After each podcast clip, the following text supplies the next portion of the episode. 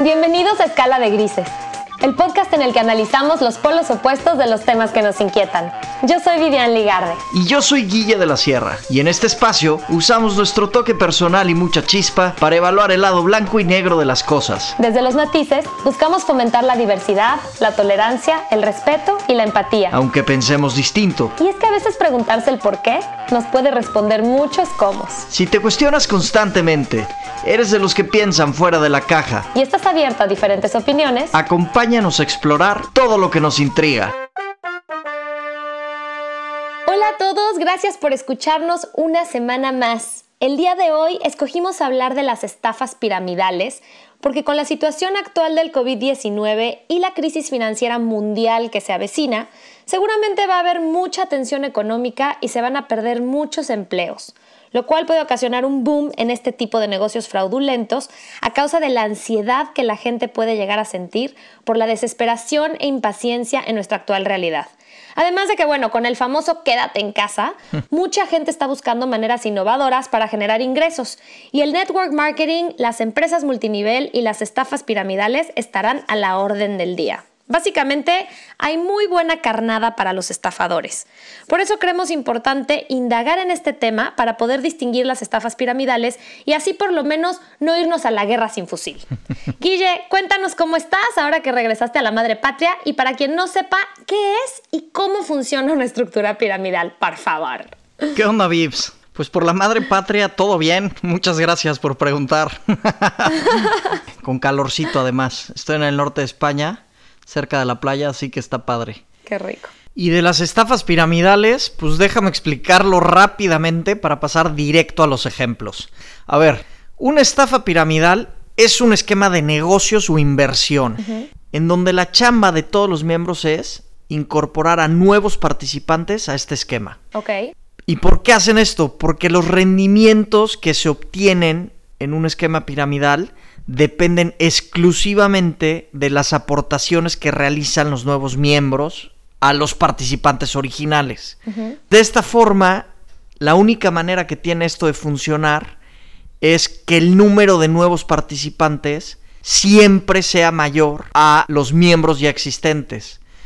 Entonces, si tú lo ves como un dibujito, imagínate que una persona inicia esta estructura, se ubicaría como digamos hasta arriba, y los nuevos participantes que va incorporando se ubican en niveles inferiores, esto crece de manera exponencial, de tal manera que se dibuja una especie de pirámide. Okay. Por eso se les llama piramidales.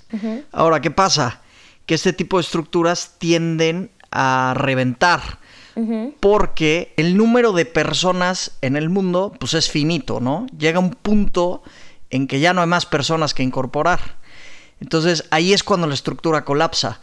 Porque para que tú puedas ganar dinero en un esquema de este tipo, siempre tienes que estar incorporando gente. Entonces, cuando no incorporas, no ganas dinero. Ya. Y pues terminan defraudando a muchísima gente porque los únicos que estarían ganando dinero serían los que se ubiquen en la cima de la pirámide.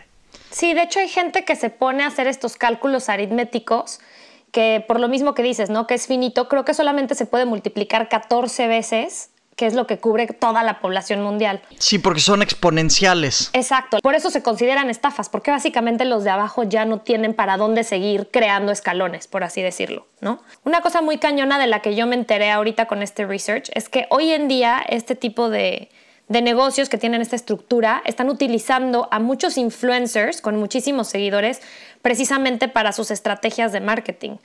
Entonces imagínate el reach y el alcance que tiene, por ejemplo, un influencer que tenga, no sé, dos millones de followers o lo que sea, y que le esté diciendo a su propia audiencia, ay, te vas a hacer rico de una manera súper fácil, súper rápida, mira, en seis meses tal, solamente tienes que hacer esto, dinero fácil, rápido y sin esfuerzo. O sea, básicamente te los estás estafando. Sí, yo creo que esa es la característica principal. Dinero fácil y sí, poco esfuerzo, ¿no? Y que cualquier persona lo puede conseguir. Yo creo que esas serían así como tres formas de identificarlo.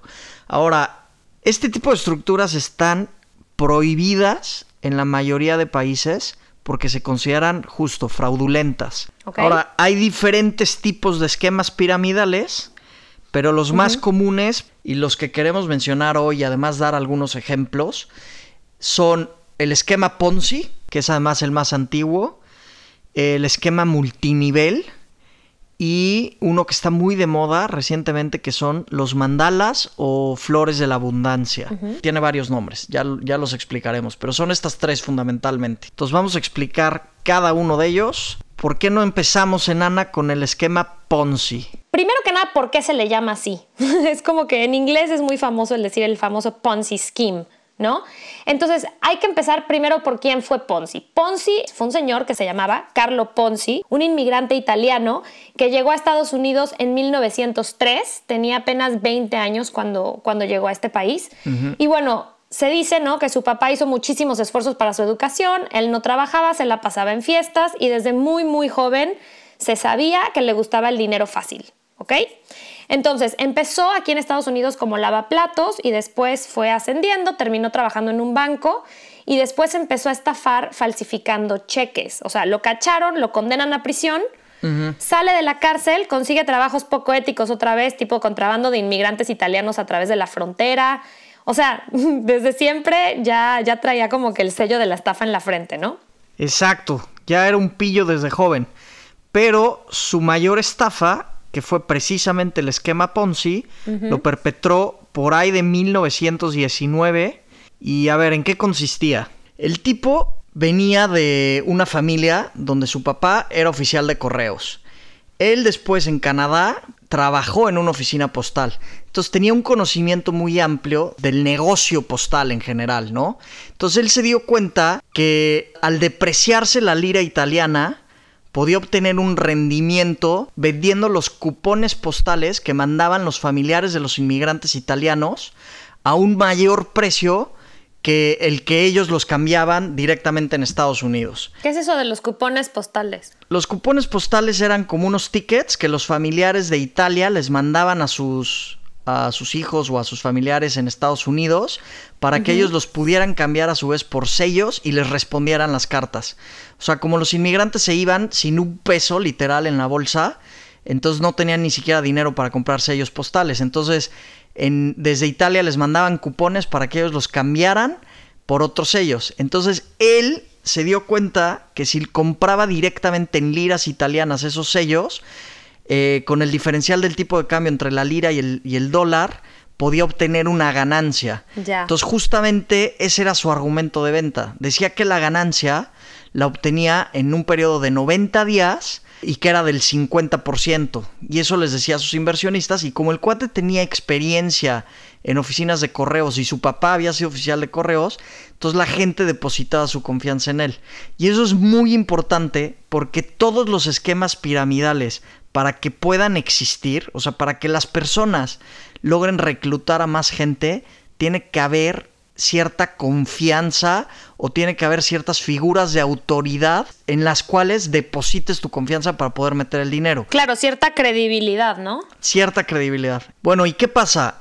Que todo esto de las estampillas postales, como decíamos, fue un gancho para atraer inversionistas, pero la realidad fue que nunca invirtió ese dinero en estampillas postales, ni hizo arbitraje de divisas, ni mucho menos. Lo que hacía simplemente era que con el dinero de los inversionistas que se iban incorporando, le pagaba los intereses a los inversionistas anteriores. Entonces, como eran intereses muy, muy onerosos, pues iba creando una estructura cada vez más grande. De hecho, la estructura empezó con 15 personas que depositaron 870 dólares y terminó un año después con miles de personas que depositaron 20 millones de dólares. Wow. O sea, en, menos de un año la creció de esa manera. O sea, súper astuto también el güey al final. Pues sí, la verdad era muy astuto. Como tú decías, ya tenía callo estafando gente. Claro. Entonces, pero bueno, con esto se consagró definitivamente.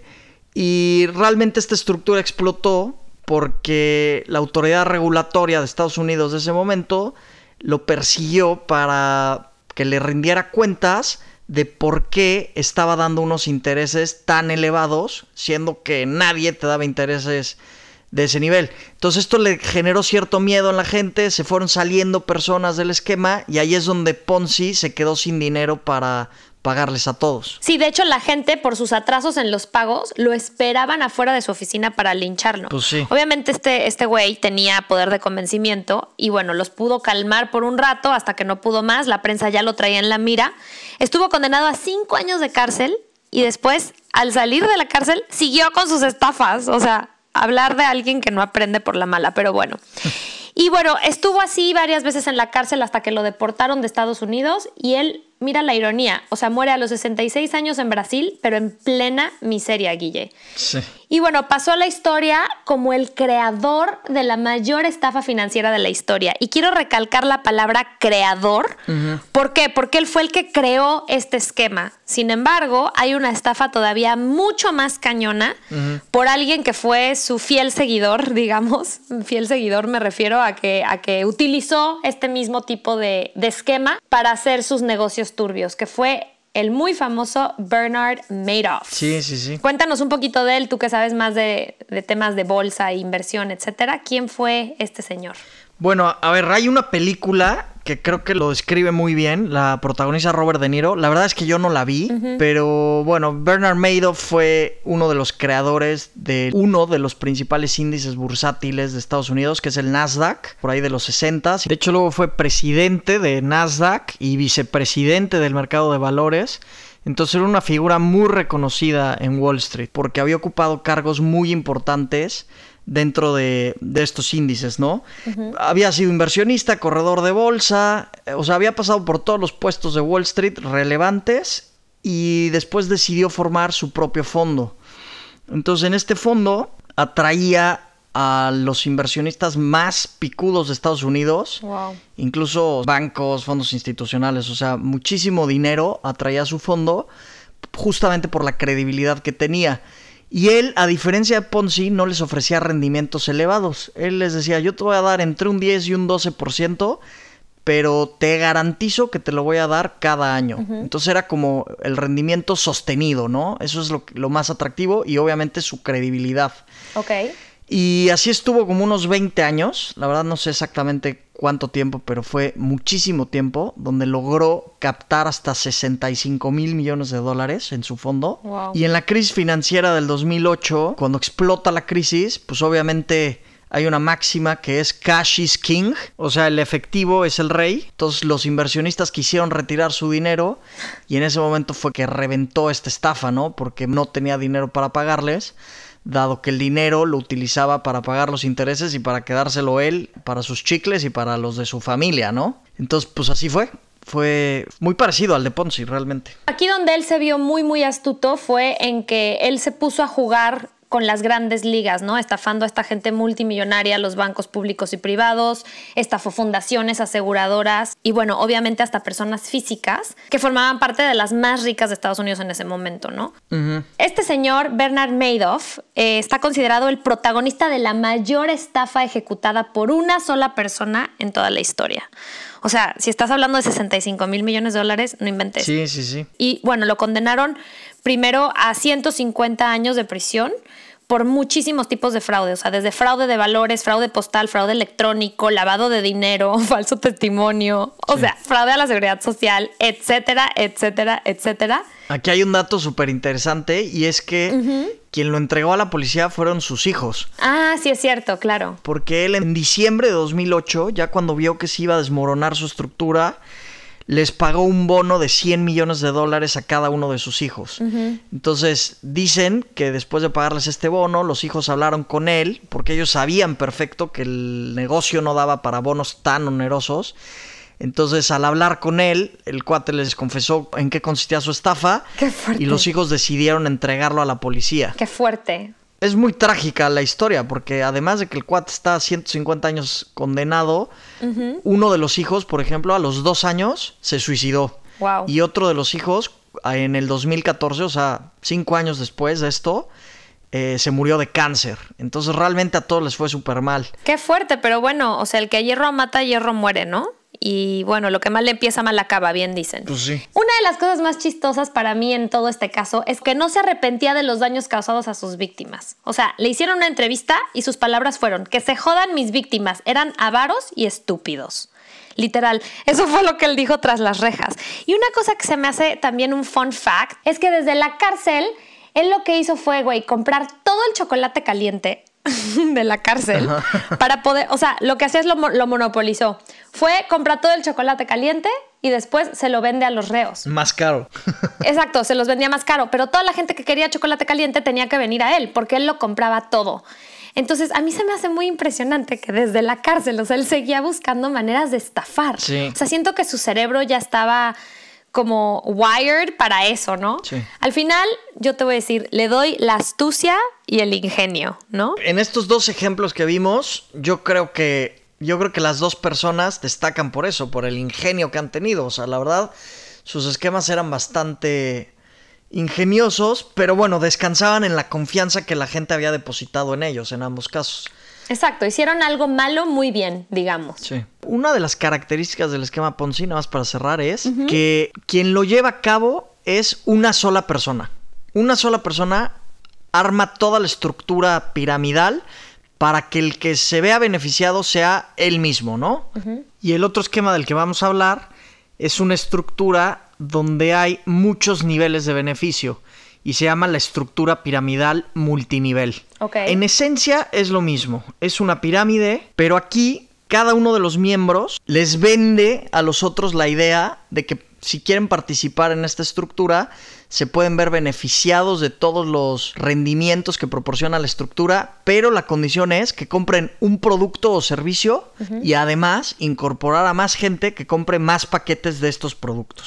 Aquí el precio de venta al público de estos productos suele ser mucho más caro por lo tanto tienen muy poca salida entre los consumidores en general y eso hace que su venta no sea nada sencilla de concretar y por lo tanto el producto termina atorado dentro de la misma cadena de distribución de personas que forman esta pirámide. Entonces es como la diferencia. El anterior era un esquema de inversión, este es un esquema de negocio. Exactamente. Entonces, en el multinivel hay un producto y los tutores ganan comisiones por las ventas, ¿va? Pero lo que sí es importante mencionar aquí es que te hacen saber casi desde el principio que el negocio no está en vender. Por eso el verdadero negocio está en reclutar personas que hagan lo mismo para recibir un porcentaje de las comisiones. Es decir, para subir de nivel tienes que traer gente a tu equipo. Entonces, las ventas en sí mismas no te dejan subir de nivel, sino el reclutamiento de personas. Además, si no tienes un nivel X de ventas por mes, puedes bajar de nivel por esto. Esta es la razón, Guille, por la que muchas veces la gente que pertenece a estas compañías compran y compran y compran los productos ellos mismos mes a mes si no lograron sus ventas, pues para así no bajar de nivel.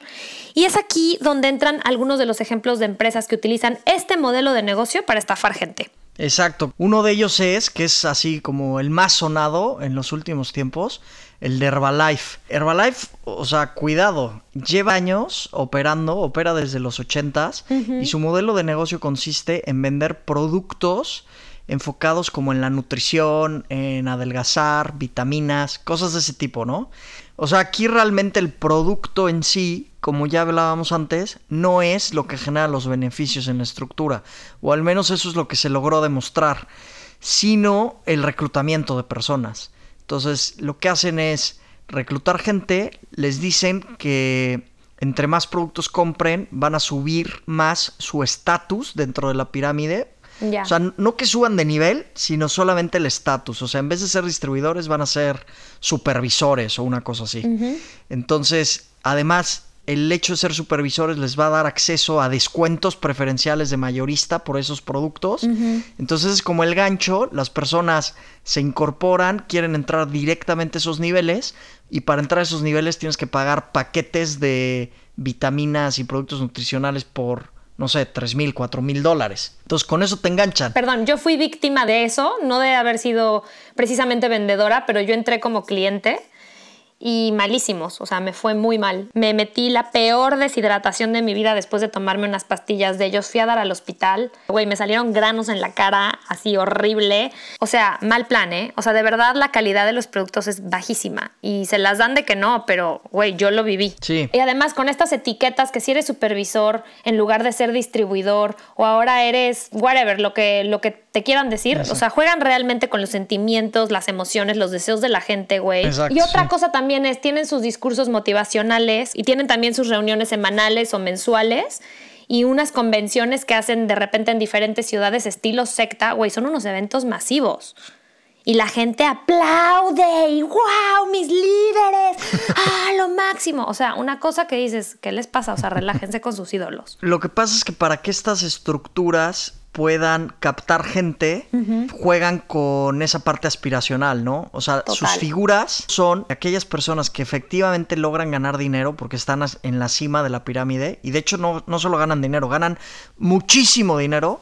Bueno, estos tipos son los que participan en los eventos y cuentan sus historias.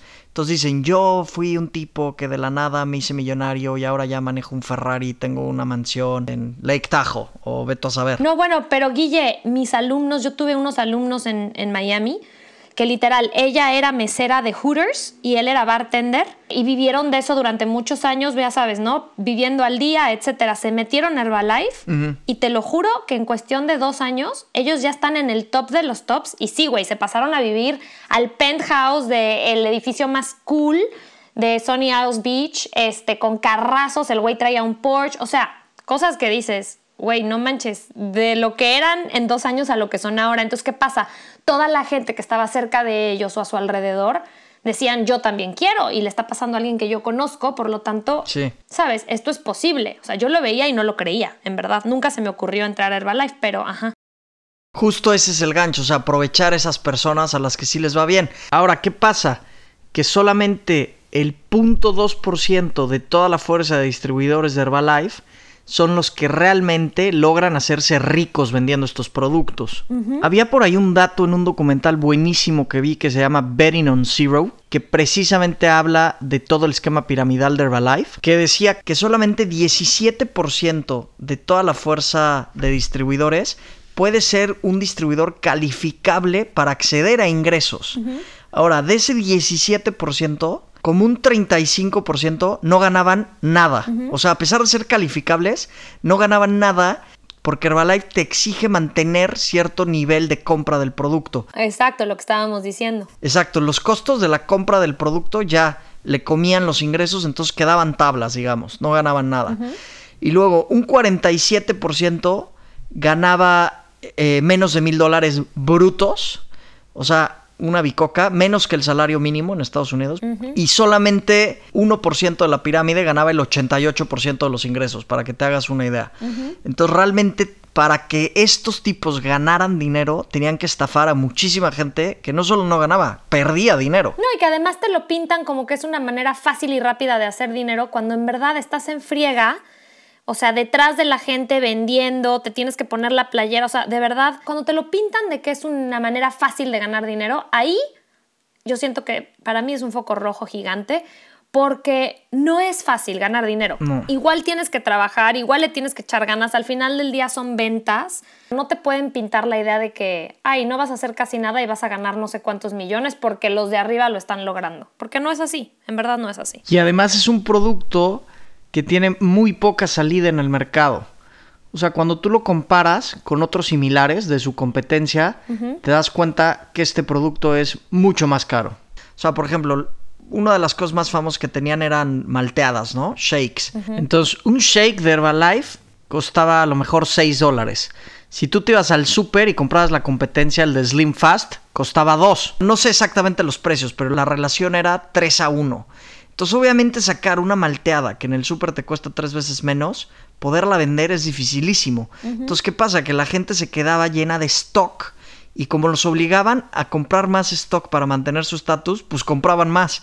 Entonces, como no los podían desplazar, les caducaba el producto. Entonces, al final, habían cajas y cajas de producto en sus casas que no podían desplazar y que nada más estaban teniendo que pagar cada mes por ellas. No, no, no, está cañón. Y la crítica que le hacían a esta empresa, que a pesar de cotizar en bolsa y de llevar treinta y tantos años en el mercado, casi cuarenta, era que el producto nunca salía de la cadena de distribución. O sea, que muy poca gente externa a la empresa, o sea, consumidores, realmente compraban el producto, porque quien lo compraba eran los mismos distribuidores. Entonces, todo el tiempo el producto estaba rotando dentro de la cadena de distribución, por lo tanto, los ingresos venían de la propia fuerza de distribución de la empresa. Sí, sí, sí, un esquema bien y bonito.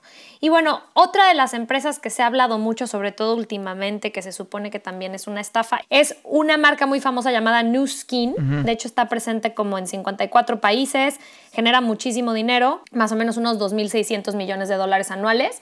Y bueno, las denuncias han sido internacionales, o sea, empezaron primero por publicidad engañosa y después porque inflaron las ganancias de sus distribuidores. Desde los 90 tuvo que pagar varios millones de dólares a la Comisión Federal de Comercio de Estados Unidos y no fue hasta 2014 que en China estos esquemas con, con esta compañía de Nuskin estallaron y tuvo que pagar 47 millones de dólares en 2016 para resolver una demanda colectiva que los estaba acusando de estafa y de modelo de negocio ilegal. Y estamos hablando de una empresa, Guille, que también cotiza en bolsa, este, que muchísima gente, como te digo, lo defiende. Lleva 25 años en la bolsa, imagínate. Y está considerada la empresa de network marketing, marketing en red, número 7 a nivel mundial.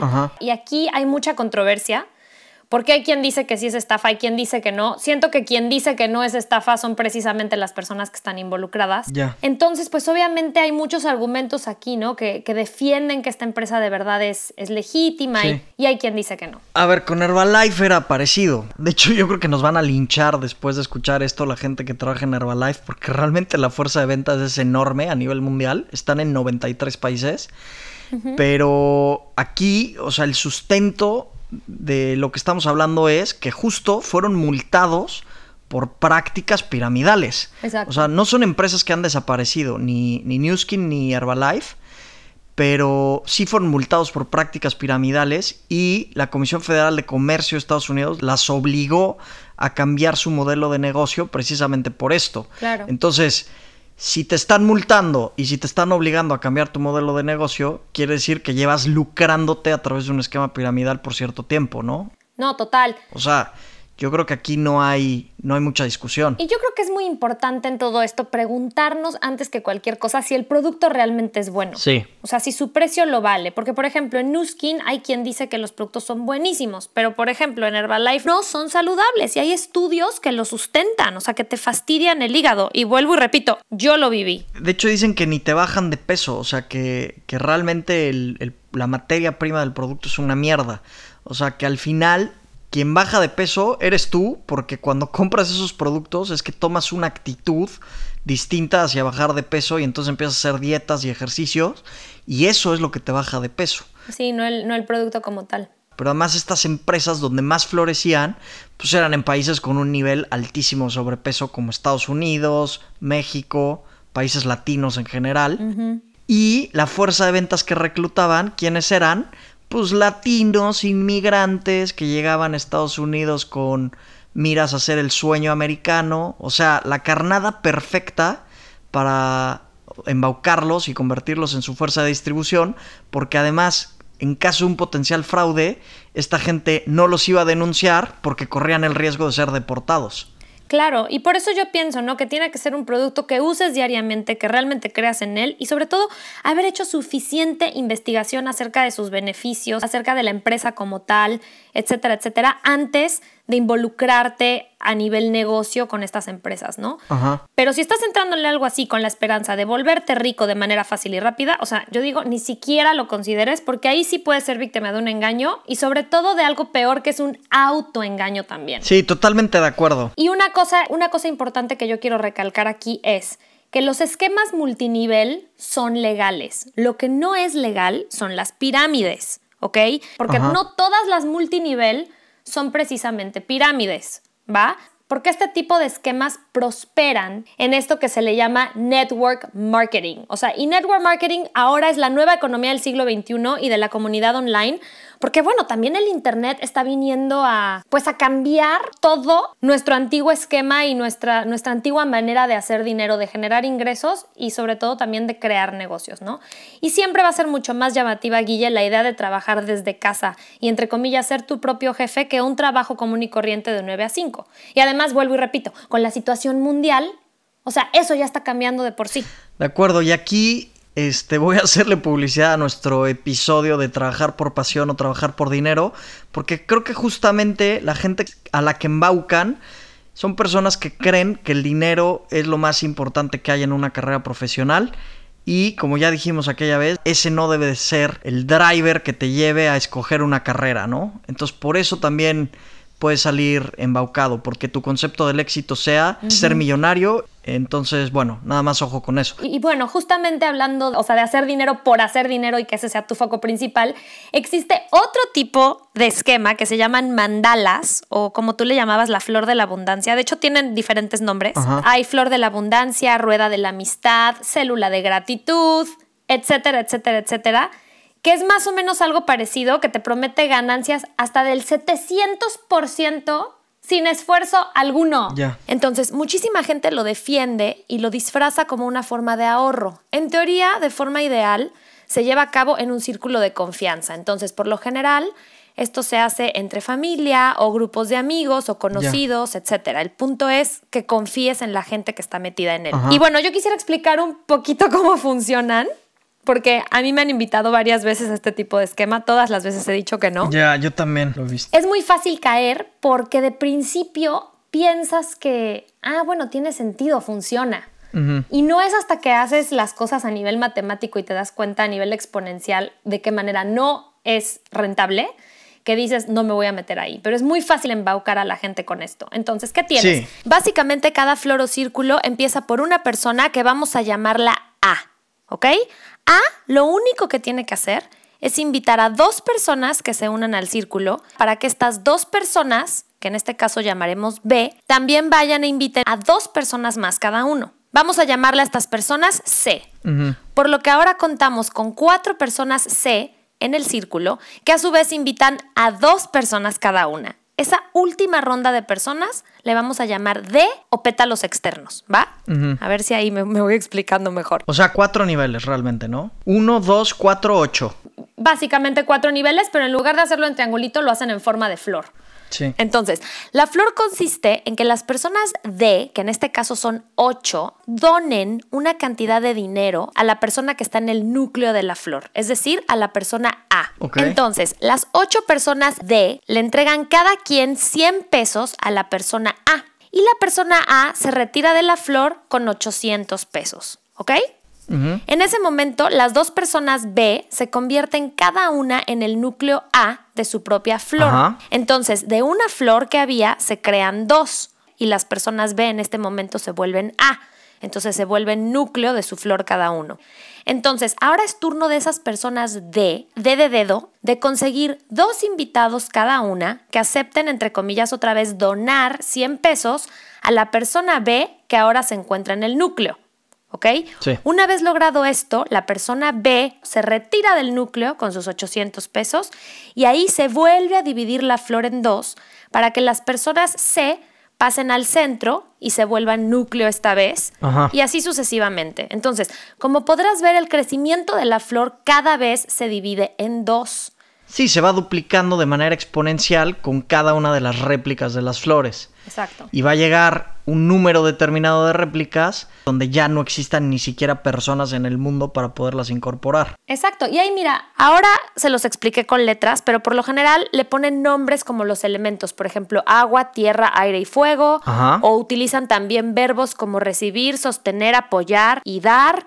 O sea, juegan mucho con el psique de las personas y como se escucha muy fácil decir, ay, invitas dos amigos y ya, la gente cae súper fácil. Lo cañón de esto es que estás estafando amigos o familiares sin saberlo. O peor aún, que tú te vuelvas el estafado. Sí, aquí esta estafa es especialmente grave porque para que una persona gane dinero, siete lo tienen que perder. Entonces, la próxima vez que alguien te invite a participar en este tipo de esquemas con la promesa de que te puedes hacer con un buen dinero, piénsalo dos veces antes de participar porque ten en mente que cuando tú ganas dinero, estás defraudando a siete personas.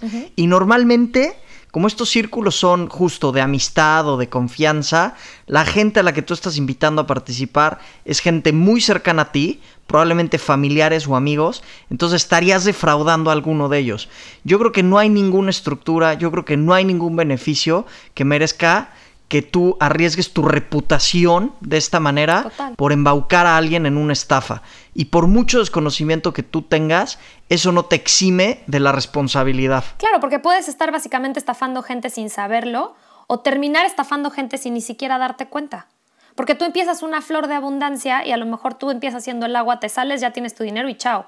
Pero esa flor va a seguir y seguir y seguir y va a llegar el momento en que queden varias personas embaucadas y al final, entre comillas, sería tu culpa porque tú eres el que la está iniciando. Entonces, aunque parezca que no estás estafando a nadie, terminas estafando gente. Ahora, así como decías, hay empresas que son multinivel, pero no necesariamente piramidales. Tú ahí participas en una Exactamente. porque adquiriste una máquina de agua que está a poca madre, que es de agua Kangen, que la empresa que lo distribuye tiene un esquema de compensación multinivel. Exacto. Pero ahí, ¿cómo fue que tú te diste cuenta, por ejemplo, que esa empresa no era piramidal? Bueno, hice muchísima investigación, Guille, antes de entrarle. Me estudié de pe a pa el plan de compensación, que también lo tienen patentado. Es un sistema de ocho puntos. Obviamente no me voy a poner a explicarlo aquí, pero básicamente los niveles no son infinitos. Llegan a ocho y se distribuye por medio de puntos.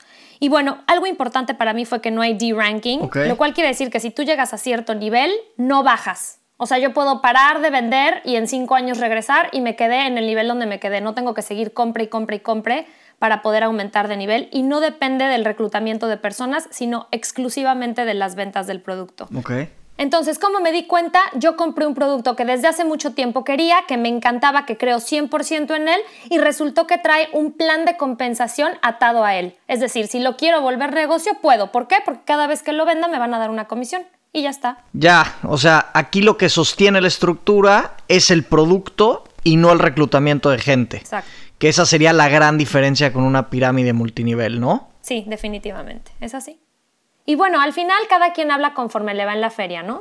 Sí les recomiendo que antes de meterse a cualquier tipo de estas cosas, abran un poquito su mente y se pongan primero a investigar realmente de qué va. Hay muchísimas herramientas también en Internet para hacer esto.